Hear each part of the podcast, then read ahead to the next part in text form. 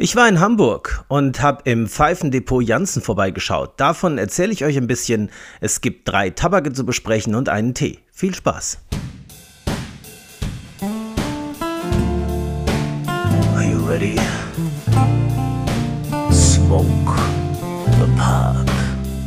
Will you sit down and relax and simply have a good time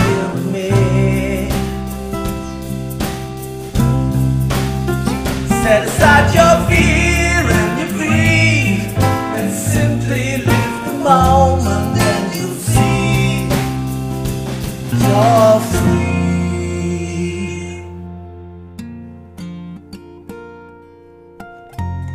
Ja, herzlich willkommen zu Strandkorbgedöns. Das ist Folge 24 der zweiten Staffel.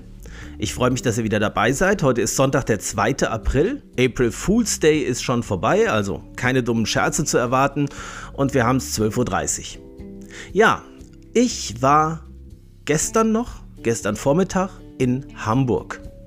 Ich war am Freitag beim 6. Hamburger Tag der Psychoonkologie und wenn ich beruflich in eine andere Stadt fahre, dann nutze ich die Gelegenheit eigentlich immer, um zu schauen, ob es da auch irgendwas Sehenswertes in Bezug auf das Pfeiferauchen gibt. Und das Pfeifendepot Jansen in Hamburg war für mich so ein Punkt.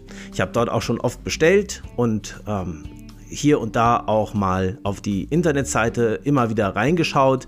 Habe da übrigens auch das Buch bestellt, von dem ich in einer der vergangenen Folgen erzählt habe, das Pfeifenbrevier, das aus den 60er Jahren, und habe noch eins hier liegen, was ich auch dort bestellt habe und noch nicht gelesen habe. Der Inhaber des Ladens heißt Franz Fleischmann und den kennen viele von euch wahrscheinlich als YouTuber, als Bombardonius, der aber seit geraumer Zeit wohl keine Videos mehr macht. Den habe ich da auch persönlich kennengelernt und noch einen wunderbar netten Mitarbeiter, der dort immer samstags arbeitet. Hamburg typisch gekleidet mit einer wunderbaren Kapitänskappe. Das hat mir sehr gut gefallen.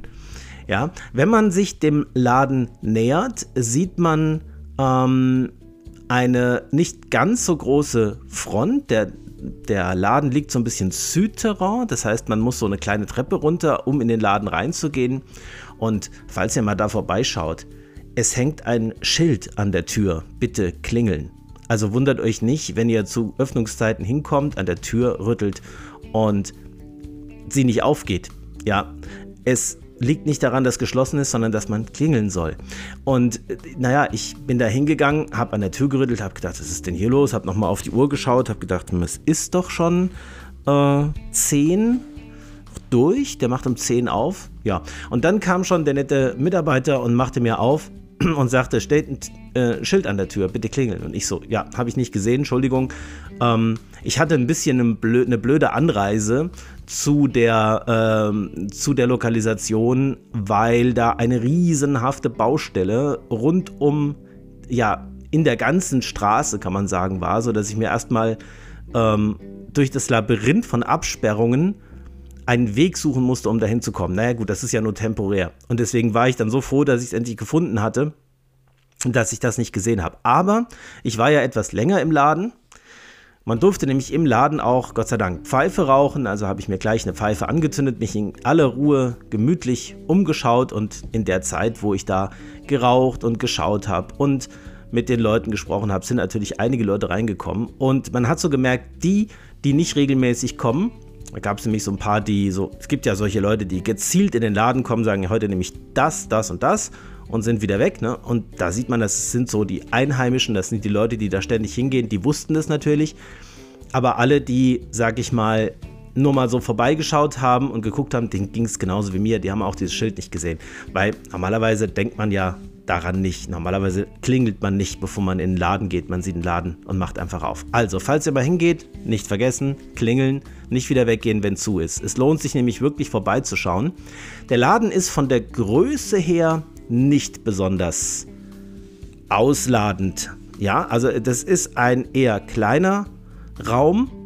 Es gibt so einen Verkaufsraum, wo halt der Tresen ist, wo dahinter ganz viele Tabake und ähm, auch andere Utensilien, Zubehör und so, wie, so weiter aufgestellt sind. Und nebenan ist noch ein kleiner Raum mit ja, kleiner Raum, aber rundrum ausgestattet mit Regalen, die voll sind mit Pfeifen und vor allem Tabak, Tabak, Tabak. Die Tabakauswahl in diesem Laden ist erschlagend groß. Die ist wirklich sehr, sehr groß. Ähm, Franz Fleischmann hat so ziemlich alles da, was man sich vorstellen kann. Unter anderem würde ich sagen, eine fast hundertprozentig komplette Sammlung aller HU-Tabake. Und auch noch Spirituosen und andere Dinge, Bücher und so weiter. Es ist so ein kleiner, gemütlicher Laden. Und ja, dann habe ich mich erstmal ein bisschen umgeschaut und habe die ganzen Pfeifen gesehen. Hab, da waren wirklich schöne Stücke dabei, zum Teil Einzelstücke, aber auch zum großen Teil sehr schöne Serienpfeifen, die ich sonst anderswo auch nicht mehr gesehen habe, also auch ältere Stücke. Und ähm, habe mir aber verkniffen, eine Pfeife zu kaufen, weil ich habe in letzter Zeit so viele Pfeifen gekauft. Da besteht einfach die Gefahr, dass man in so eine Art Inflation gerät, was die Wertschätzung dieser neuen Pfeifen angeht. Ich habe jetzt hier schon so viele Pfeifen liegen, die ich eigentlich noch am ja, Einrauchen bin. Das heißt, mit denen ich noch nicht so vertraut bin, die mir noch neu sind dass äh, es schon fast dahin geht, dass ich nicht, naja, nicht mehr so eine richtige Wertschätzung habe für die neue Pfeife, die ich da habe, weil ich so viele neue habe. Und das wollte ich jetzt an einem Punkt, bevor es ja komisch wird, unterbrechen und einfach nicht noch weitere Pfeifen kaufen.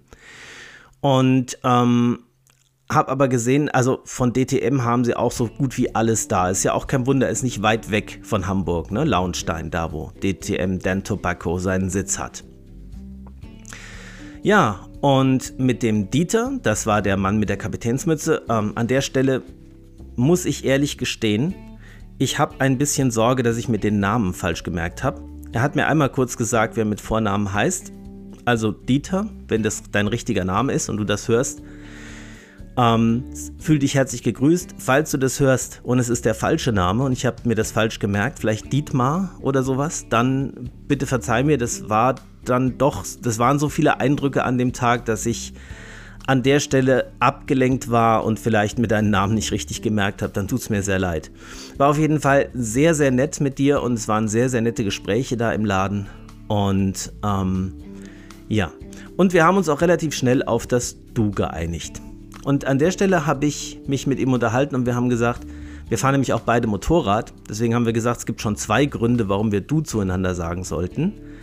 Denn es gibt ja so eine ungeschriebene Regel eigentlich, dass Motorradfahrer, wenn sie sich begegnen, auch wenn sie sich nicht kennen, unabhängig von dem Altersabstand immer duzen. Ne? Also ein 23-jähriger Motorradfahrer tritt einen 74-jährigen Motorradfahrer, dann ist klar, wir sind bei du. Und dann habe ich gesagt, eigentlich sollte es so eine Regel auch für Pfeifenraucher geben. Was haltet ihr davon? Wenn man einen anderen Pfeifenraucher trifft, denke ich, sollte das Du selbstverständlich sein. Soweit ich weiß, gibt es so eine Abmachung noch nicht, aber ich bin dafür, die entstehen zu lassen. naja, okay. Also, ich habe mich da so ein bisschen durchgeguckt, was es alles gibt und viele von den Tabaken kannte ich natürlich schon, also eigentlich die meisten. Ne? Dadurch, dass ich so viel im Internet unterwegs bin und hier und da einkaufe und auch so viele Tabake schon da habe, war da jetzt nichts dabei, wo ich sagte, hey, von der Marke habe ich noch nie was gehört oder so. Ja. Aber was ich natürlich nicht kannte, waren die ganzen Haus- und Eigenmarken von Franz Fleischmann oder von diesem Laden. Und deswegen habe ich mir da auch mal die Liste durchgeschaut, was es da alles so gibt. Und an einem Glas habe ich geschnuppert und habe gesagt, hm, das ist ja, das ist ja ein toller, typisch englischer Blend, schön mit Latakia. Den würde ich gern mal probieren, den würde ich gern mal mitnehmen und guckte dann auf die Liste und sehe zuerst so, ja, kräftiger Tabak mit Barbecue-Aroma. Ich dachte, ja, der Latakia macht das Barbecue-Aroma. Ne? Und dann schaute ich aber in die enthaltenen Tabake und stellte fest, Virginia, Kentucky. Punkt. Und dann bin ich mit dem Glas nach vorne gelaufen und habe gesagt, Leute, da ist doch Latakia drin, riecht doch mal hier dran. Stimmt da was in der Liste nicht? Ja, ist es wirklich ein Tabak ohne Latakia? Und zu der Zeit war dann Franz Fleischmann auch schon dazugekommen und sagte, nein, da ist wirklich kein Latakia drin, das ist der Dark Fired Kentucky, der so riecht. Also ich hätte schwören können, dass das eine Latakia-haltige Mischung ist jetzt vom Kaltgeruch her. Aber es ist kein Latakia drin. Es ist nur Virginia, Kentucky. Und der Tabak heißt Butje. Ja, Butje. Also gab es für mich schon drei Gründe, diesen Tabak mitzunehmen. Erstens, der Name hat mir gut gefallen. Ich mag es nicht ganz so gerne, wenn diese Hausmarken einfach nur Nummern haben. Ja? Zum Beispiel bei Peter Heinrichs gibt es irgendwie über 100 verschiedene Hausmarken, die alle die Nummer von, weiß ich nicht, 1 an, habe ich noch nie geguckt, bis irgendwie 150 haben. Ja, wenn ich dann einen Pfeifentabak heißt, der hab, der Nummer 143 heißt, weiß ich ja, dann hab, dann baue ich, also ich meine, das weiß ich bei Butt ja auch nicht, nach was er schmeckt oder was drin ist. Aber dann habe ich irgendwie noch weniger Bezug und es gibt mir so das Gefühl, okay, das ist nur die Nummer 143, also gibt es noch mindestens 142 andere, die man eigentlich probieren müsste. Und das macht mir dann irgendwie so ein inkomplettes Gefühl, als hätte ich nur einen ganz kleinen Ausschnitt mitgenommen. Und so ist das der Butje. Und der Name hat mir schon mal gut gefallen. Ne? Klang auch so ein bisschen nordisch. Das zweite war eben dieser Fakt, dass er nach Latakia roch, obwohl kein Latakia drin war. Und das dritte war, dass ich ein, einfach noch einen Tabak mitnehmen wollte, den ich noch nicht kannte. Das war nicht der einzige, den ich mitgenommen habe, aber also nicht nur den ich nicht kannte, sondern den ich auch sonst nirgends kriegen würde ja, außer in diesem Pfeifendepot. Gut. Und den habe ich mittlerweile probiert und ich muss feststellen, im Rauch ist dann wirklich keinerlei Latakia zu entdecken. Der Geschmack ist sehr würzig, sehr kräftig und sehr vollmundig. Er ist nah an solchen Tabaken mit der Mischung ähm, Virginia Kentucky Perique dran, wie Hall of the Wind oder Louisiana Broken, ja, oder Old Gowrie. Also er kommt vom Geschmack her da nah ran, wundert ja auch nicht, weil eben Virginia und Kentucky enthalten ist. Aber der Tabak, finde ich, der ihm am nächsten kommt, ist der Old Dark Fired von McBaron HH. Also sehr kräftig, aber nicht überfordernd kräftig. Nicht so kräftig, dass er unangenehm wird. Wobei ich mir vorstellen könnte, dass für Leute, die nicht ganz so harte Nikotin-Junkies sind wie ich, der doch vielleicht ein bisschen zu stark sein könnte. Ne? Weil er ist schon, der Kentucky-Anteil ist nicht gering. Da ist schon ordentlich Kentucky drin. Das macht den Geschmack würziger und vollmundiger, aber auch die Wirkung deutlich stärker als bei den meisten Tabaken, die man so auf dem Markt erhalten kann. Und ich war überrascht, als ich ihn zum ersten Mal probiert habe. Und das war auf dem Rückweg, als ich eine Stunde Umstiegszeit hatte, ja, am Bahnhof. Da war ich doch sehr überrascht, wie gut dieser Bord tatsächlich schmeckt. Auch der Schnitt hat mir sehr gut gefallen. Ein Broken Flake. Und zwar ein Broken Flake, der noch sehr nah an einem regulären Flake dran ist. Ich persönlich rubbel den vorm Rauchen noch ein bisschen auf, man tut auch gut daran, wenn man ihn noch so ein kleines bisschen trocknen lässt. Der ist schon relativ feucht, der Tabak. Aber nicht so feucht, dass man ihn nicht auch sofort rauchen könnte. Dann ist es nur ganz gut, mal einen zweiten Filter zur Hand zu haben. Übrigens, etwas, mit dem ich sehr gute Erfahrungen gemacht habe. Ein Freund von mir hat mir diesen Tipp gegeben, wenn man das Gefühl hat, die Pfeife zieht plötzlich nicht mehr, wenn man so die Hälfte runtergeraucht hat, dann kann es nämlich auch daran liegen, dass der Filter einfach zu feucht geworden ist, sich zu sehr mit Feuchtigkeit vollgesogen hat und dann schmeckt die ganze Pfeife irgendwie nicht mehr so gut. Und es ist sehr sinnvoll, an so einer Stelle immer mal einen zweiten Filter zur Hand zu haben und den einfach mal dann zu wechseln. Wenn ihr Sorge habt, dass euch das Mundstück kaputt geht, wenn ihr die Pfeife im heißen Zustand auseinanderbaut, dann könnt ihr ja 10, 15 Minuten warten, bis die Pfeife etwas abgekühlt ist dann aufschrauben, neuen Filter rein und ich sage euch, das lohnt sich. Danach ist der Genuss einfach nochmal viel größer wieder. Schmeckt wieder wie ganz am Anfang. Ja, also das kann man bei dem Tabak machen oder man lässt ihn halt einfach ein bisschen trocknen. Dann kann man ihn von Anfang an und in einem Zug durchrauchen.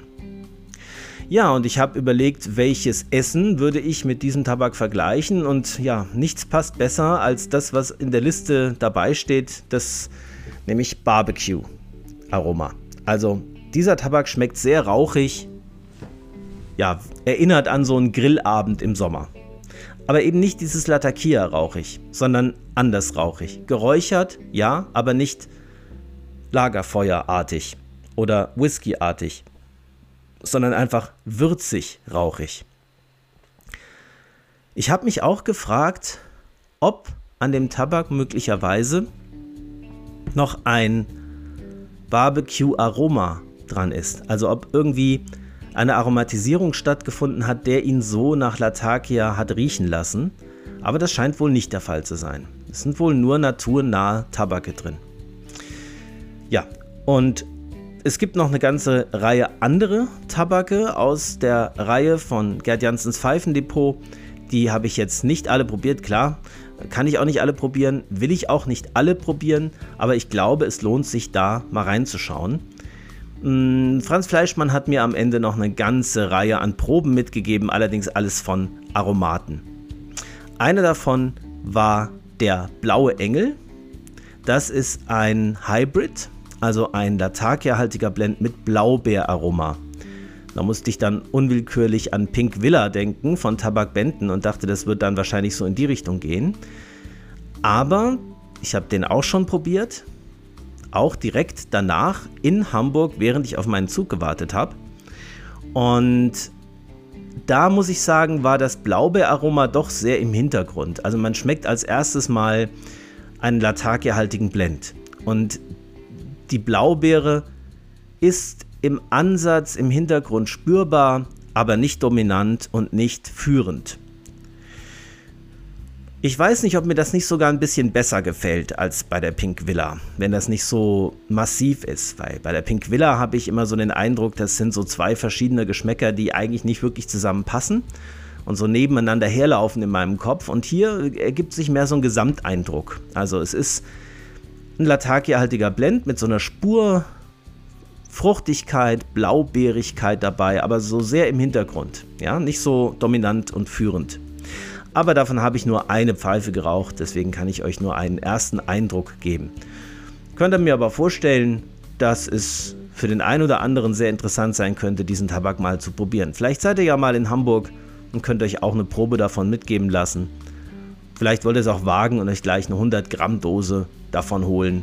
Falsch ist es auf keinen Fall. Also ich denke, den kann man gut rauchen, wenn man Latakia mag. Also da ist dann wirklich deutlich Latakia drin sowohl im Kaltgeruch als auch im Aroma des Rauchs selbst. Gut, an dieser Stelle wollte ich noch was nachholen, denn in den letzten Folgen habe ich bei einigen Tabaken vergessen dazu zu sagen, wie mein Essensanalogon ist. Also welches Essen ich am ehesten mit dem Tabak verbinde. Mm, ja, und das war einmal die Exklusiv Nummer 1. Da hatte ich vergessen dazu zu sagen, dass nochmal zurück zu dem Tabak. Ne? Das ist ein orienthaltiger Blend, Virginia Burley Orient. Von Exklusiv gibt es seit Ewigkeiten. Mm, Im Cube Cut, in so einem weichen Cube Cut, der sehr, sehr gut zu handeln ist. Nach wie vor stehe ich dazu, dass ich das ein tolles Werk finde und dass ich den immer mal wieder gerne rauche. Aber das ist eben so ein Tabak, der zwar gut ist, aber nicht so gut, dass man sagt, das wird jetzt mein Favorit, und nicht so schlecht, dass man sagt, ach, ich bin froh, wenn der Pouch alle ist, sondern das ist so einer, den man mal da hat und den man immer mal wieder rausholt und man sagt, jetzt will ich einfach mal was Bodenständiges, Einfaches rauchen, unkompliziert, ohne allzu sehr Aufmerksamkeit darauf verwenden zu müssen, dann ist der Exklusiv Nummer 1 wirklich, finde ich, nach wie vor einer der besten Tabake, die ich kenne für diese Zwecke. Und das ist so, wenn ihr euch einfach abends, wenn ihr mittags schon warm gegessen habt und wenn ihr euch abends einfach noch eine Scheibe Brot belegt mit irgendwas. Ja, etwas, was euch gut schmeckt. Also ich mache das zum Beispiel ganz gerne mal so, ich esse abends zum Abendessen gern mal so eine Scheibe Vollkornbrot mit ein bisschen Käse und Mayonnaise drauf. Also natürlich wenig Mayonnaise, muss man ja mal aufpassen wegen der Kalorien, aber schon so, dass es eben nicht nur einfach Brot mit Käse ist oder irgendeine andere Soße. Ja, also einfach so ein, so ein leckerer Abendhappen, das ist der Exklusiv Nummer 1. Und was ich auch vergessen habe, war zu dem Hardest Best Irish zu sagen was da meine Assoziation war. Und da dachte ich an Lasagne. Lasagne ist so ein Sonntags, so ein Festessen, so ein besonderes Essen, was man eigentlich feiern kann, aber auch immer wieder essen kann. Also ich hätte auch kein Problem damit, Lasagne für eine gewisse Zeit lang jeden Tag zu essen. Ja.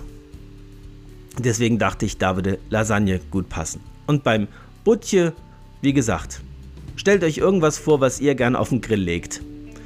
Je nachdem, was ihr mögt.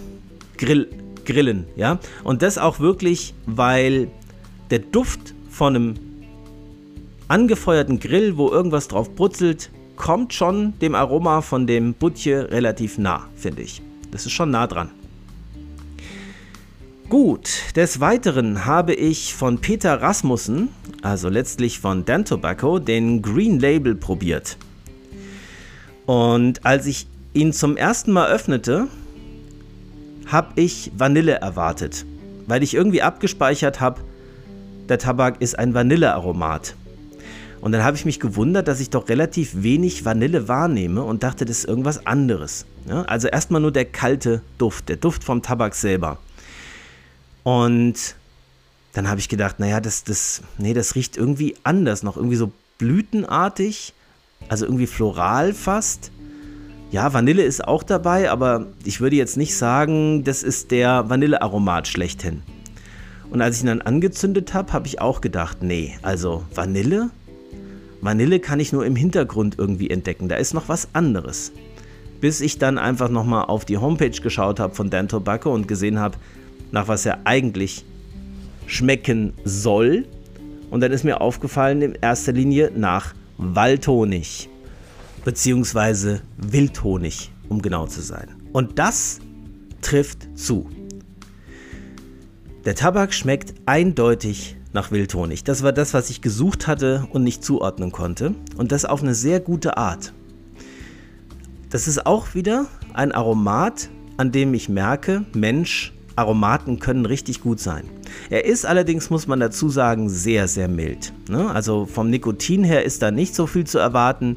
Das ist ein sehr, sehr milder Tabak, aber auch nicht so mild, dass ich sagen würde, es ist überhaupt kein Tabak mehr spürbar. Man kann den Tabak schon gut rausschmecken, aber der Tabak bleibt vom ersten bis zum letzten Zug eine sehr, sehr milde Erfahrung. Und ich glaube, besonders Leute, die primär Aromaten mögen, wird dieser Tabak absolut begeistern. Süßlich, rund, vollmundig, aber in keiner Weise aufdringlich vom Aroma her. Also der hat auch nicht dieses typische chemische ähm, Aroma, was ich bei Aromaten oft wahrnehme, sondern er schmeckt wirklich nach dem, nach was er schmecken soll. Und den habe ich mittlerweile auch relativ oft geraucht, seit ich ihn geöffnet habe. Schon fast täglich kann man sagen. Und den kann ich wirklich sehr empfehlen, gerade wenn man Honig als Aroma sehr mag. Und hier habe ich mir als Essen gedacht, das ist am ehesten ein Cookie. Wo auch immer ihr diesen Cookie erwerbt. Ihr wisst, was ich meine. Diese handtellergroßen ja, frisch gebackenen großen Kekse, die es manchmal in Bäckereien oder auch bei Subway etc. zu kaufen gibt. Sowas, ja. Also richtig aromatisch, süß, eine Leckerei, ja. Aber auch irgendwie befriedigend. Eben nicht nur ein kleiner Keks, sondern so ein ganzer Cookie. Also danach ist man so richtig schön zufrieden und hat seine Dosis Süßigkeit für den Tag abbekommen. Und der letzte Tabak, den ich euch heute vorstellen will, ist der Holger Danske Ruby Melange. Ich war ja nach dem Holger Danske Black and Bourbon oder Black and Bee, wie er mittlerweile heißt, sehr, sehr begeistert. Ich habe den übrigens mittlerweile aufgeraucht. Ja, also ein Aromaten relativ schnell aufgeraucht ist für mich schon eher was Besonderes. Den habe ich wirklich bis zur letzten Pfeife sehr gefeiert. Und dann dachte ich, das lohnt sich, die anderen Tabake von Holger Danske mal auszuprobieren. Ich habe mich übrigens auch gefragt, darüber habe ich auch mit Franz Fleischmann geredet. Der hat nämlich auch mich gefragt, ob ich die neuen Holger Danske schon kenne. Ob es daran liegt, dass Holger Danske von McBaron übernommen wurde, weil er, er meinte, der wäre früher nochmal anders gewesen. Der ist besser geworden, seit McBaron ihn übernommen hat. So habe ich ihn zumindest verstanden. Das kann ich mir gut vorstellen. Obwohl jetzt McBaron keine Marke ist, wo ich sagen würde, jeder Tabak von McBaron, den ich probiert habe, hat mich begeistert. Das würde ich jetzt so gar nicht sagen. Aber die meisten Tabake von McBaron, die ich kenne, gefallen mir sehr gut. Natürlich besonders die HH-Reihe, aber auch der ein oder andere Aromat. Wobei natürlich die McBaron Danish Mixture, wenn ihr die vergangenen Folgen gehört habt, dann wisst ihr, der hat mich gar nicht überzeugt. Also ist jetzt McBaron für mich nicht unbedingt so das Gütekriterium. Ja? Das ist eher so, wenn ich einen Tabak von Red Trace probiere. Dann bin ich mir schon von vornherein relativ sicher, dass ich den gut finden werde. Bei McBaron nicht unbedingt. Aber diese Holger Danske Marke schien etwas zu können, sozusagen. Und dann habe ich mir noch andere von Holger Danske bestellt, habt ihr ja mitbekommen. Und einer davon war eben der Ruby Melange, weil ich dachte, ich muss auch den Kirscharomaten nochmal eine Chance geben. So, und jetzt habe ich den probiert und muss sagen, er gefällt mir auch gut. Also ist ein Aromat, den ich gerne rauche. Er ist süß, er ist leicht, er ist aber nicht zu leicht, er hat noch eine gewisse Menge an Körper und Substanz. Der Tabak ist auch deutlich zu schmecken, er hat auch was Rauchiges. Aber Kirsch, Vanille, könnte ich jetzt, wenn ich es nicht wüsste, dass es Kirsch und Vanille sein soll, nicht wirklich identifizieren, wenn ich ehrlich bin. Es hat was Süßliches, es hat auch nichts chemisch Unangenehmes, aber Kirsche kann ich nicht auf Anhieb entdecken. Auch nicht im Kaltgeruch übrigens. Also riecht für mich nicht wirklich nach Kirsche. Riecht irgendwie süßlich, aber nicht nach Kirsche. Er gefällt mir trotzdem sehr gut und ich denke, ich werde den Pouch auch gut leer rauchen können. Allerdings wahrscheinlich nicht ganz so schnell wie den Black and Bourbon, weil so toll wie den Black and Bourbon fand ich ihn jetzt nicht. Aber ja, wie gesagt, ich wiederhole mich. Ne? Ausreichend gut. Ist eine schöne Pfeife so für zwischendurch mal, wenn man mal was Süßes haben will und ähm, auch eher was Unkompliziertes rauchen will. Oder ganz gut auch so für Rauchen in Gesellschaft mit anderen, weil ich glaube, dass er bestimmt eine tolle Raumnote hat. Aber nicht so überwältigend. Ich würde sagen, das ist so vom Essen her am ehesten so Weingummis. Ne? Kann man sich ab und zu mal geben, kann man ab und zu mal genießen, würde man aber jetzt nicht jeden Tag essen. Das waren im Wesentlichen auch oder eigentlich vollständig auch schon die Tabake, die ich seit der letzten Folge probiert habe.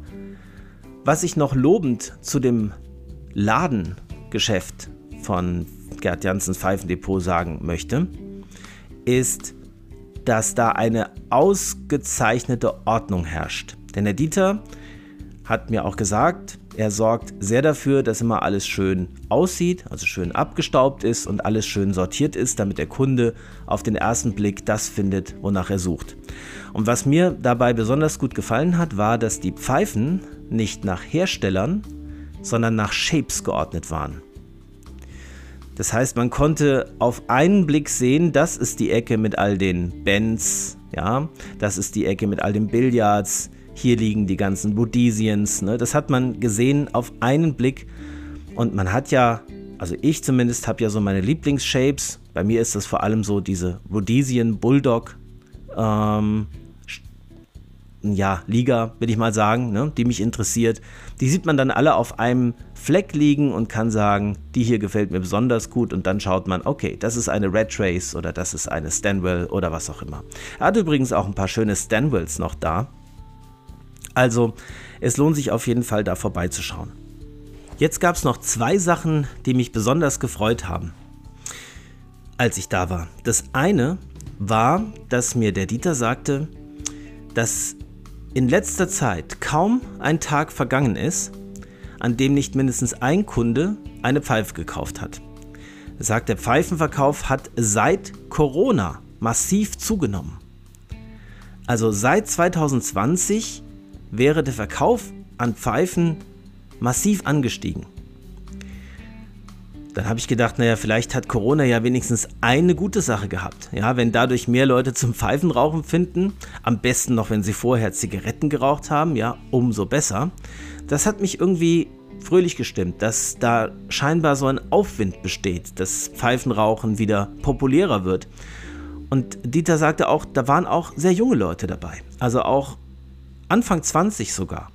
Und ich war sogar dabei, als ein relativ junger Mann, ich denke mal, der war so Ende 20, Anfang 30, reinkam und Franz Fleischmann über das Pfeifenrauchen löcherte und sagt, wie fängt man da am besten an? Ich habe da auch Interesse dran. Ähm, ich habe nur heute nicht so viel Zeit, ich würde gerne nächsten Samstag nochmal wiederkommen und äh, das war einfach schön mit anzuhören. Und das Zweite, was mich gefreut hat, war, dass auch ganz viele Leute in den Laden kamen, um Snooze zu kaufen. Denn Franz Fleischmann hat auch Snooze in seinem Laden. Wobei man muss dazu sagen, das ist nicht der original schwedische Snooze, sondern das sind sogenannte Chewing Bags.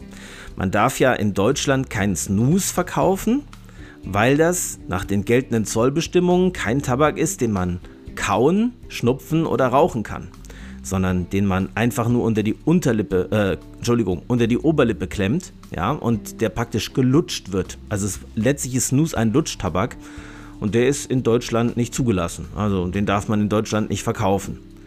Ja, deswegen gibt es diese Chewing Bags. Das ist eigentlich genau das Gleiche. Das ist auch Tabak in kleinen, ähm, naja, wie so eine kleine Art Mini-Teebeutelchen verpackt, ja.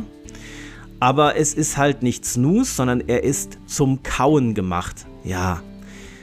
Aber mal ehrlich, das macht ja keiner. Also keiner kaut auf diesem Beutelchen rum. Das heißt nur so, damit es in Deutschland verkauft werden darf. Auf der anderen Seite denke ich mir, dann ist es auch egal. Der einzige Unterschied zwischen Snooze und Chewing Bags wäre dann der, dass Snooze normalerweise nach dem sogenannten Gotiathek-Verfahren hergestellt wird. Das Gotiathek-Verfahren ist ein spezielles Verfahren, was Swedish Match, also die Mutter aller Snooze-Sorten, erfunden hat, wobei der Tabak pasteurisiert wird. Das heißt, er wird mehrmals für mehrere Stunden auf etwa, ich glaube, 63 bis 65 Grad erhitzt was dazu führt, dass krebserregende Stoffe deutlich vermindert im Tabak vorliegen. Ja? Also der ist praktisch fast frei von Nitrosaminen nach diesem Gotiathek-Verfahren. Das wird bei den Chewing Bags nicht gemacht. Da kommt der Tabak einfach gemahlen in die Beutel rein und fertig. Ich habe allerdings auch Studien gesehen, die zeigen, dass selbst amerikanischer fermentierter Kautabak, der sogenannte Dip, auch nicht assoziiert werden kann mit dem Auftreten von Krebs in der Mundhöhle oder im Kehlkopf oder irgendwo im Körper, sodass das Gotiathek-Verfahren zwar von der Theorie her sehr überzeugend ist und es einem auch ein gutes Gefühl macht, wenn man weiß, man nimmt jetzt einen Tabak unter die Lippe, aus dem alle Nitrosamine entfernt wurden. Auf der anderen Seite zeigt die Erfahrung, dass auch bei nicht auf diese Art behandelten Tabaken auch kein Krebs in irgendeiner Weise entsteht. Gut, natürlich habe ich auch gleich eine Stange Siberia Slim mitgenommen. Ähm, falls ihr neu seid bei Snooze, seid vorsichtig mit diesen starken Snooze. Ne? Also Siberia ist ein extrem starker Snooze. Die Slim-Variante ähm, ist eben so gestaltet, dass die kleinen Beutelchen schmal sind und dadurch hat man auch weniger Auflagefläche am Zahnfleisch und damit wird die Wirkung auch etwas schwächer und weniger überwältigend. Denn der Siberia in seiner Reinform, also die großen Beutelchen von Siberia, die sind so stark, dass sogar mir schlecht davon wird. Also richtig übel. Also seid vorsichtig mit so starken, von, besonders so Extreme Portions, wenn ihr das mal ausprobieren wollt. Wenn ihr Snooze zum ersten Mal probiert, auf jeden Fall das Mildeste nehmen, was ihr kennt. Selbst wenn ihr bisher starke Zigarettenraucher wart und Nikotin wirklich gewöhnt seid, wird euch eine Extreme Portion von irgendeiner Marke, Odens oder Siberia oder anderen schwedischen Snooze-Marken definitiv auf die Bretter schicken. Das kann ich euch garantieren. Da ist der Vincent Manil, ja, ihr wisst wahrscheinlich, welchen Tabak ich meine. Äh, so ziemlich der stärkste Pfeifentabak, den ich kenne, Kindergarten dagegen. Ja, also das ist richtig, richtig heftig. Es gibt auch Videos auf YouTube von Menschen, die diesen starken Snooze probiert haben und ähm, dabei entsprechend äh, sich schlecht fühlen, denen es nicht gut geht, die kaltschweißig werden, zittern, denen übel wird. Also seid da auf jeden Fall vorsichtig. Ja, aber es kamen eben auch sehr viele Leute in diesen zwei Stunden, in denen ich in diesem Laden war, in den Laden und kauften gezielt Snooze und gingen wieder. Besonders schön fand ich eine Frau, die reinkam und sagte, haben Sie Snooze da? Und der Verkäufer, ja, hier bitteschön, hier haben wir, also Dieter, hier haben wir verschiedene Snooze-Sorten. Und sie sagte, muss ich für meinen Sohn besorgen, der hat nichts mehr übers Wochenende. habe ich gedacht, okay, kann ich gut nachvollziehen. Also wenn der Snooze ausgeht, ist es schon wirklich hart. Also wenn man so nikotinsüchtig ist, wie man von Snooze wird und dann eine Zeit lang keinen Snooze bekommt, also mehrere Stunden tagsüber oder nicht morgens gleich einen Snooze hat, das ist schon hart. Also das macht schon sehr süchtig. Ne? Nikotin ist schon ein sehr süchtig machender Stoff. Übrigens aber auch darüber hinaus nicht schädlich. Nikotin an sich ist eigentlich nicht wirklich schädlich für den Organismus. Da gibt es auch jede Menge wissenschaftliche Belege für. Er macht's, das macht süchtig, aber sonst eigentlich nichts. Man kriegt ein bisschen höheren Puls, das kriegt man aber von Kaffee auch. Also in, insgesamt kann man Nikotin eigentlich von seiner schädlichen Wirkung her ganz gut mit Koffein vergleichen, nur dass Nikotin nochmal deutlich stärker süchtig macht. Und wenn ich sage mit Koffein vergleichen, meine ich, es ist ähnlich harmlos wie Koffein. Das glauben die meisten erstmal nicht. Für die meisten ist klar, Nikotin ist giftig, Nikotin ist schädlich, Nikotin macht Herzinfarkte und Gefäßverkalkung. Das ist gar nicht so. Wenn ihr da nähere Informationen zu haben wollt, dann schaut euch mal die Videos von Professor Bernd Meyer an.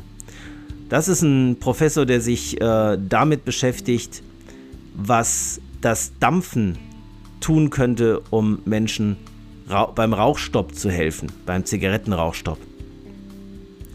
Ich habe übrigens auch mal eine Zeit lang gedampft, ja, aber das war in einer Zeit, wo mein Cousin einen Dampferladen eröffnet hat. Und den wollte ich natürlich gerne supporten. Und dann habe ich gedacht, na gut, dann gehe ich da mal vorbei. Und dann habe ich mir auch nicht nur eine, sondern mehrere Dampfmaschinen geholt und verschiedene Liquids ausprobiert. Zum Teil ähm, mit viel Nikotin, das fand ich dann sehr kratzig und unangenehm, zum Teil auch einfach nur ganz ohne Nikotin, nur für den Geschmack. Denn so eine Dampf, Dampfe, sagt man ja, ne, ist im Prinzip eine elektronische Shisha für mich. Also zumindest, wenn man sie so mit diesem Direct-to-Lang-Modus konsumiert. Das heißt, an der E- Zigarette, sagt man ja, ist es ja nicht, ne? An der Dampfe zieht und es direkt in die Lunge zieht, so wie man auch an der Shisha zieht. Es gibt ja noch das MTL, Mouth to Lung, wo man praktisch wie an der Zigarette zieht. Das heißt, erstmal den Dampf in den Mund und von da aus dann erst in die Lunge. Also deswegen, ich habe verschiedene Liquids ausprobiert, habe das auch eine Zeit lang ganz gerne gemacht. Ähm, es gab zwei Gründe, warum ich wieder aufgehört habe damit. Es war nicht der Grund, dass es deutlich teurer geworden ist, sondern es war der Grund, dass einmal, wenn ich das drin im Wohnzimmer gemacht habe, die Scheiben nach ein paar Tagen übelst angelaufen sind, also die Fensterscheiben von innen, weil dieser Dampf dann kondensiert und so Schlieren äh, hinterlässt auf den Scheiben, die man nur ganz schlecht wieder wegkriegt, ja, weil das ist so ein, so ein je nachdem, dieses Propylenglykol oder das Glycerol, was da drin ist, schlägt sich halt einfach an Scheiben nieder. Und das ist ein bisschen anstrengend und nervig. Und zum Dampfen rausgehen, das wäre völlig unpraktisch, weil wenn man dampft, dampft man eigentlich immer mal wieder. Alle paar Minuten zieht man da dran. Ne? Da will man nicht jedes Mal vor die Tür laufen. Und das zweite war einfach, dass es nicht so ganz mein Ding war. Ne? Es fehlt halt dieser rauchige Tabakgeschmack, den ich eben beim Pfeiferauchen so liebe. Ne? Der ist da halt überhaupt in keiner Weise vorhanden. Gut. Ja, jetzt bin ich vom Hölzchen auf Stöckchen gekommen und weiß gar nicht mehr, wo ich angefangen habe. Genau, ich war bei Bernd Meyer. Ja, Professor Bernd Meyer ist halt ein Verfechter davon, dass man das Dampfen unbedingt einsetzen sollte, um den Menschen das Aufhören von Zigarettenrauchen zu ermöglichen. Und er macht halt eine ganze Menge gute Videos und unterlegt alles auch mit wirklich mit, ähm, mit wissenschaftlichen Fakten. Und der erklärt sehr genau und sehr ausführlich, so wie ich das nicht könnte, warum Nikotin an sich nicht gefährlich ist. Und ich denke, das ist auch der Grund, warum Snooze einfach über die vielen Jahre, die es Snooze schon gibt, nicht dazu geführt hat, dass Krebserkrankungen oder andere Erkrankungen verstärkt aufgetreten sind in der schwedischen Bevölkerung, vor allem wo Snus ja fast schon ein Lebensmittel ist, weil eben die Karzinogene fehlen, die hauptsächlich entstehen, wenn man Tabak verbrennt. Also die sehr heißen Radikale, die da entstehen, die sind letztlich die Dinge, die Stoffe, die einem gesundheitlich zusetzen. Ja. Gut, wir haben aber hier einen Kanal übers Rauchen und wollen jetzt nicht allzu lange über die schädlichen Wirkungen von Rauchen nachdenken. Die kennen wir alle. Das muss ich niemandem sagen. Ich muss aber auch nochmal betonen, dass ich finde, dass man Zigarettenrauchen und Pfeifenrauchen nicht in einen Topf werfen sollte.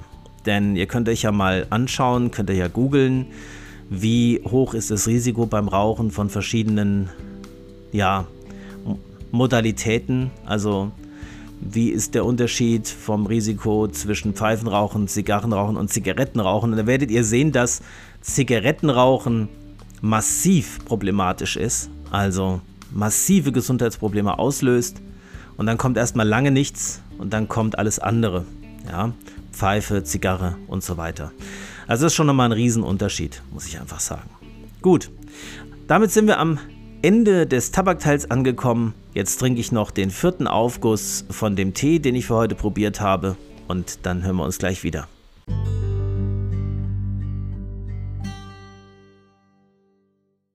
So, bevor wir jetzt zum Tee kommen, möchte ich euch was über das Titelbild, also das Cover der heutigen Folge sagen. Das habe ich in Hamburg aufgenommen. Das fand ich sehr passend zum Kanal. Und zwar war ich da an der Alster. Da war so ein Restaurant, den Namen leider vergessen, mm, wo ich mein Abendessen eingenommen habe und direkt nebenan stand dieser wunderschöne Strandkorb und ich habe gedacht, das ist doch ein super Cover für die nächste Strandkorb-Epidön. Strandkorb-Gedöns-Episode. Den Versprecher lasse ich jetzt mal drin. Strandkorb-Epidöns. Das ist eine schöne Wortschöpfung. Ja, genau. Und ähm, ja, aber jetzt kommen wir zum Tee. Also, ich habe heute einen neuen äh, gelben Tee, gelben Tee probiert. Und zwar den Diamond Peak. Es ist ein Yunshan Yin Sen. Und gelber Tee unterscheidet sich ja von grünem und schwarzem Tee dadurch, dass er erstmal so zubereitet wird wie grüner Tee. Das heißt, die frischen Blätter werden relativ schnell erhitzt, sodass die Feuchtigkeit entzogen wird und eben keine Fermentation stattfindet. Das wird aber beim gelben Tee verzögert gemacht. Also der wird immer kurz erhitzt und dann wird er nochmal etwas fermentieren lassen, dann wird er wieder erhitzt, dann wird nochmal etwas fermentieren lassen und dann wird er wieder erhitzt, sodass er so anfermentiert ist. Das heißt, der ist nicht wirklich ein grüner Tee, der von Anfang an trockengelegt wird sozusagen, frisch trockengelegt, sondern er ist so leicht anfermentiert. Und was das Ganze bringen soll, ist, dass man dem Tee den bitteren und astringierenden Charakter dadurch etwas wegnimmt. Ja, und meine Erfahrung bis jetzt war, dass das dazu auch führt, dass der typische leckere Grüntee-Charakter, den ich ja so liebe, auch ein bisschen verloren geht dadurch und insgesamt der Geschmack auch, naja, etwas schwächer wird von dem Tee. Und so ging es mir mit dem Tee hier letztlich auch. Ja, ähm, er ist nah an einem Lungching, also an einem Drachenbrunnentee dran. Aber äh, es fehlt ihm so ein bisschen der Biss. Es fehlt ihm ein bisschen die Astringenz eben und die, diese leichte Bitterkeit, die ich ja durchaus schätze, die dem Tee dann auch Charakter und Vollmundigkeit gibt und Intensität. Also dieser Tee ist in keiner Form intensiv. Er ist blumig, er ist leicht, er ist etwas zitrisch, aber sehr, sehr mild.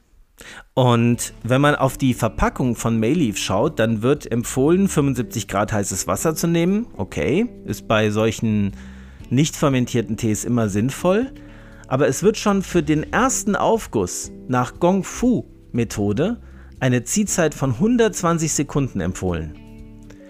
Das ist schon mal ein Hinweis darauf, dass der Tee nicht besonders intensiv ist, weil wenn ihr jetzt einen Lung Ching in der ähm, Intensität, in der Tee mit Wasser gemischt wird bei der Kung Fu Methode 120 Sekunden ziehen lasst, dann werdet ihr ein sehr bitteres und sehr unangenehmes Getränk haben. Aber hier ähm, wird von Anfang an 120 Sekunden empfohlen. Dann dachte ich mir schon, na, der wird nicht besonders stark sein. Weder vom Geschmack noch vom Koffein noch von irgendwas anderem her. Und so war es dann auch. Ähm, ich habe das genauso gemacht. Also ich habe ihn wirklich beim ersten Aufguss 120 Sekunden ziehen lassen und dann hatte ich beim ersten Aufguss schon einen gewissen Teegeschmack, aber es, es ist schon sehr wässrig, was dabei rumkommt. Ähm, am ehesten nimmt man das Aroma noch wahr, wenn man an den nassen Teeblättern riecht, also nach dem Aufguss, da hat es so ein bisschen so eine Mischung aus Holz und Zitrone, finde ich, vom, vom Aroma her, was durchaus sehr angenehm ist. Aber der Geschmack vom Tee selbst ist doch sehr subtil. Nach dem zweiten Aufguss, den ich dann ja 135 Sekunden habe ziehen lassen, also man soll immer 15 Sekunden länger ziehen lassen, hatte ich dann ein bisschen mehr Intensität beim dritten Aufguss war es schon deutlich schwächer und jetzt eben habe ich den vierten noch getrunken. Das war eigentlich nur noch Wasser. Das war Wasser, ähm, was am Tee vorbeigelaufen ist, würde ich mal sagen. Also insgesamt bin ich mäßig enttäuscht von dem Tee, muss ich sagen. So wahnsinnig gut finde ich ihn nicht. Ich könnte mir vorstellen, dass jemand, der so ganz leichte, florale, ähm, luftige, würde ich fast sagen, luftige Tees mag, für den mag der gut sein aber ich war noch nie ein großer Fan von gelben Tees. Ich habe noch keinen gelben Tee getrunken, wo ich sagen würde, der hat mich jetzt sehr überzeugt und den würde ich gerne öfter trinken. Und ich denke, diese Packung Diamond Peak wird sehr, sehr, sehr lange in meinem Regal liegen.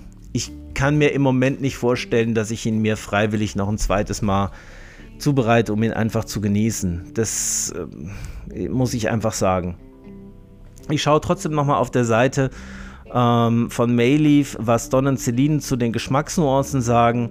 Also da ist die Rede von ähm, Mountain Snow, also Schnee in den Bergen.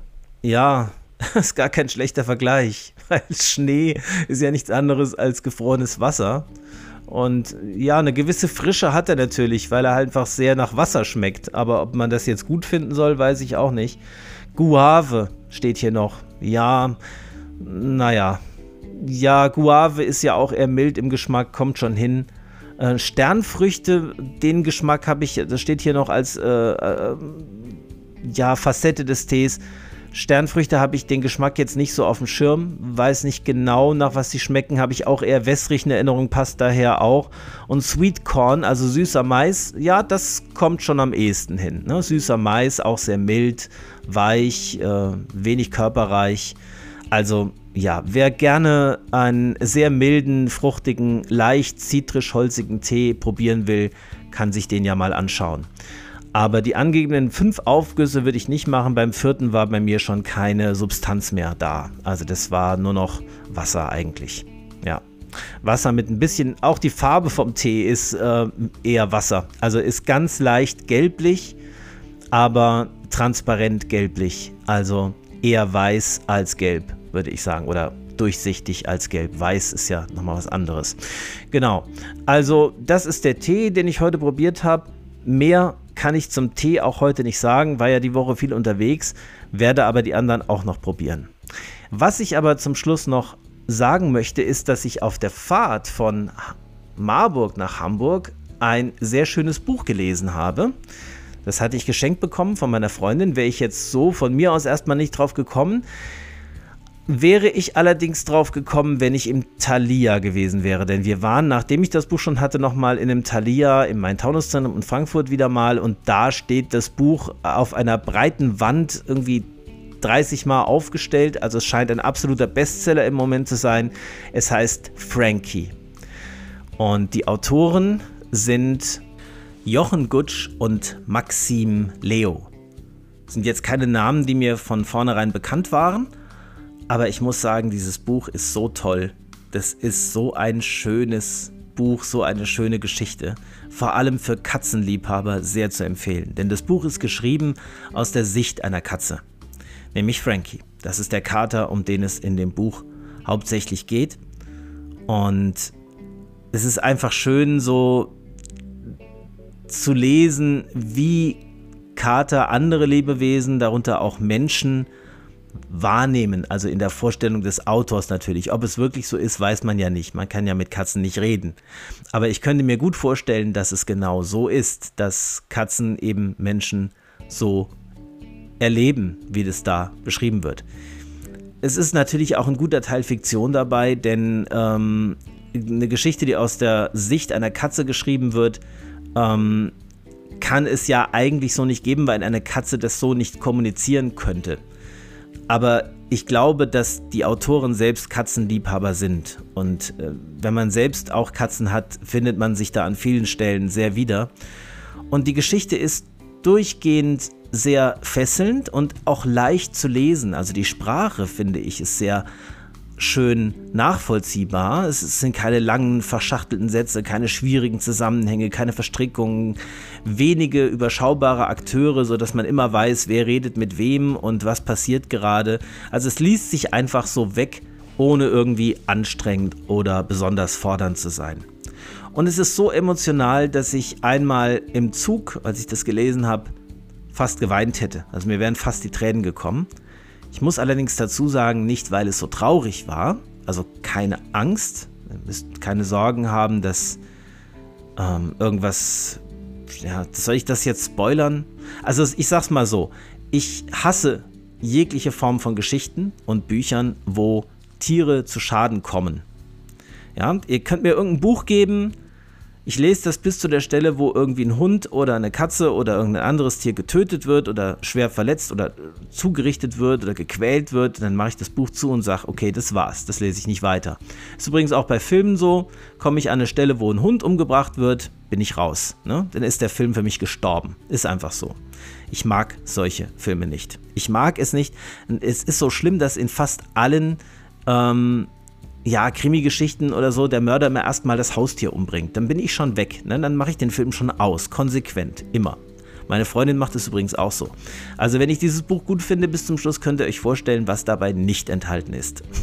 könnt also, wenn ihr auch so seid wie ich und es nicht so mögt, ähm, wenn Tieren irgendwie Schaden zugefügt wird, dieses Buch guten Gewissens lesen. Es ist nicht so, dass der Kater keinerlei Herausforderungen zu bestehen hat und nicht auch mal in Schwierigkeiten kommt, aber er wird zumindest nicht umgebracht. Ja? Er überlebt es und ähm, deswegen einfach eine schöne Abenteuergeschichte aus der Sicht von einer Katze, die sehr emotional ist und wo auch der Mensch, der da die Haupt mit die Hauptrolle spielt, auch ähm, ja einen großen Stellenwert hat schon auch. Also es geht letztlich um die Interaktion zwischen diesem Frankie, der einem ähm, Menschen mit einer Depression zuläuft. Ja, also sehr, sehr schönes Buch, kann ich sehr empfehlen.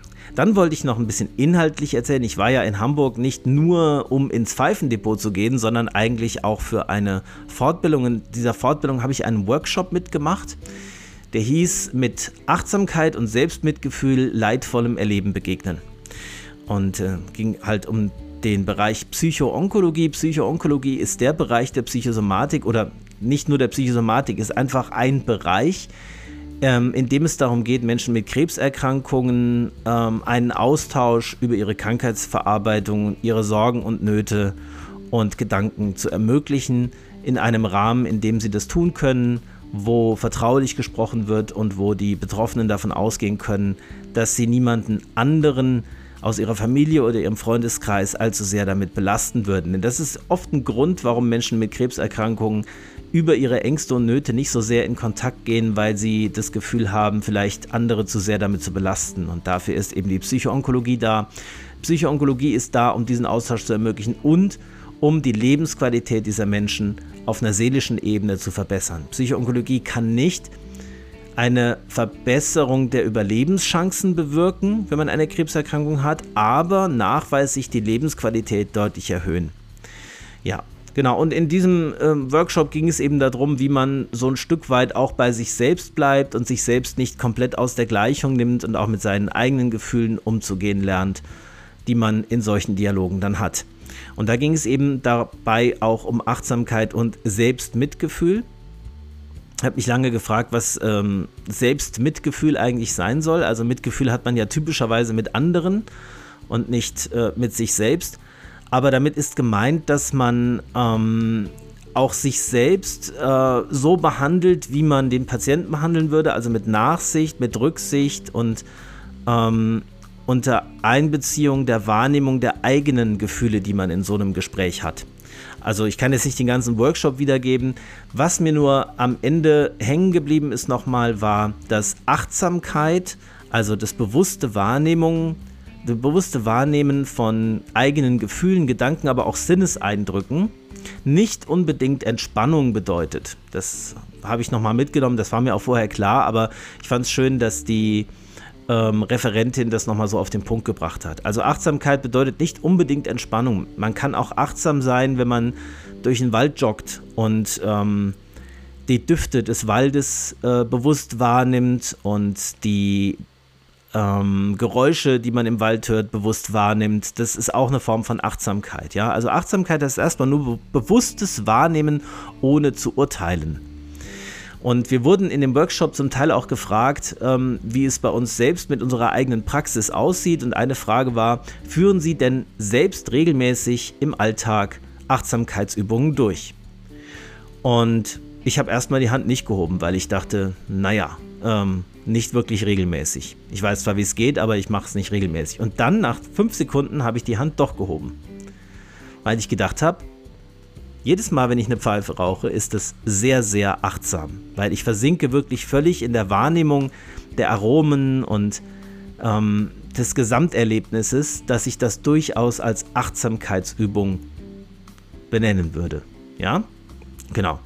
Und ja, ich, ich fand es einfach nochmal noch mal schön, das so zu vertiefen und äh, daran erinnert zu werden, dass Achtsamkeit äh, nicht bedeutet, dass man sich irgendwo im Schneidersitz auf eine Isomatte setzt, eine Kerze anzündet und Musik laufen lässt und äh, äh irgendwie esoterisch abdriftet, sondern Achtsamkeit bedeutet einfach, dass man mit seiner Wahrnehmung erstmal im Hier und Jetzt ist und die Welt um einen rum, so wie sie gerade ist, wahrnimmt, ohne sie direkt in Kategorien zu stecken, zu beurteilen, die Situation als gut oder schlecht zu bewerten, sondern einfach mal zu sagen, so ist es jetzt gerade.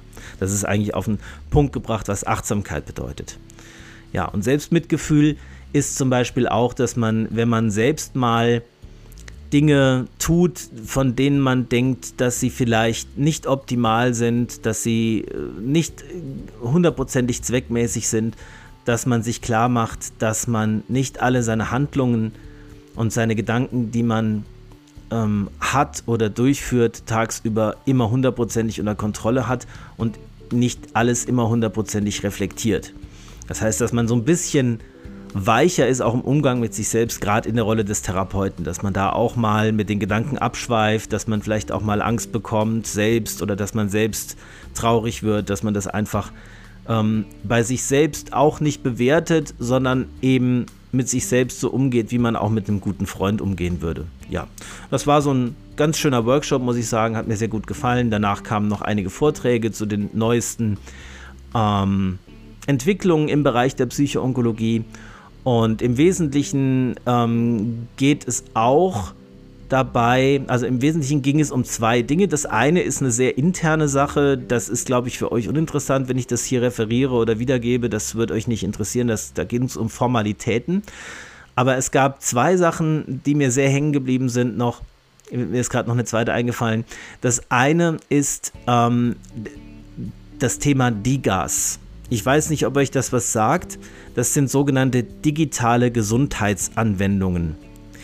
Es geht nämlich gerade in der Psychotherapie immer mehr der Trend dahin, dass man für Menschen, die keinen Psychotherapieplatz haben, äh, Möglichkeiten entwickelt, wie sie sich doch selbst helfen können, schon mal in dieser Zeit. Und da sind eben Apps oder Homepages oder Anwendungen im digitalen Bereich durchaus eine Hilfestellung.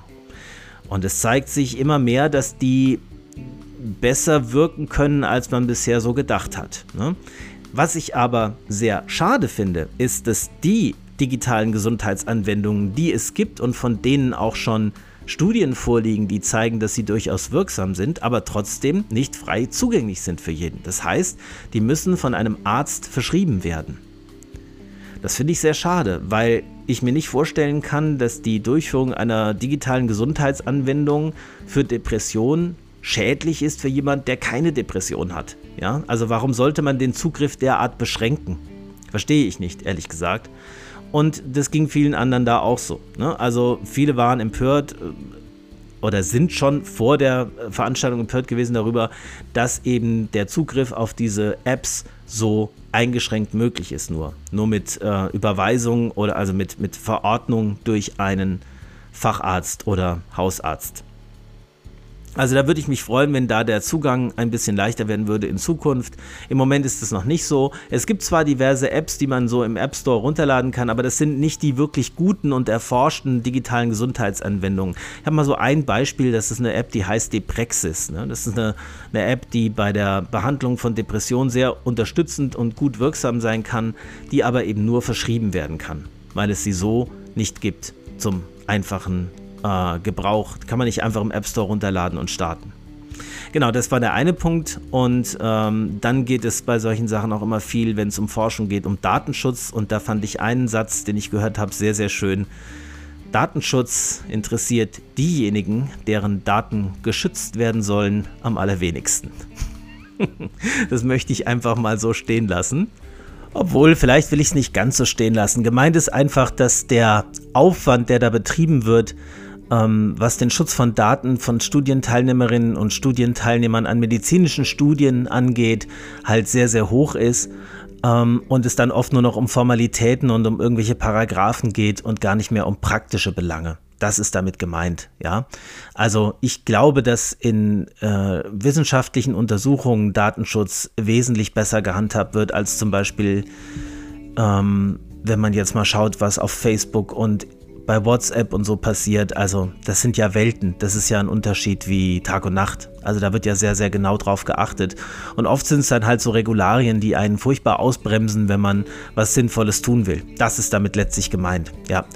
Okay, damit sind wir am Ende der heutigen Folge angekommen. Ich wünsche euch wie immer alles das, was ihr euch auch für euch selbst wünschen würdet und natürlich so oft wie möglich den perfekten Smoke. Macht's gut, bis zum nächsten Mal bei Strandkorbgehöns. Ciao.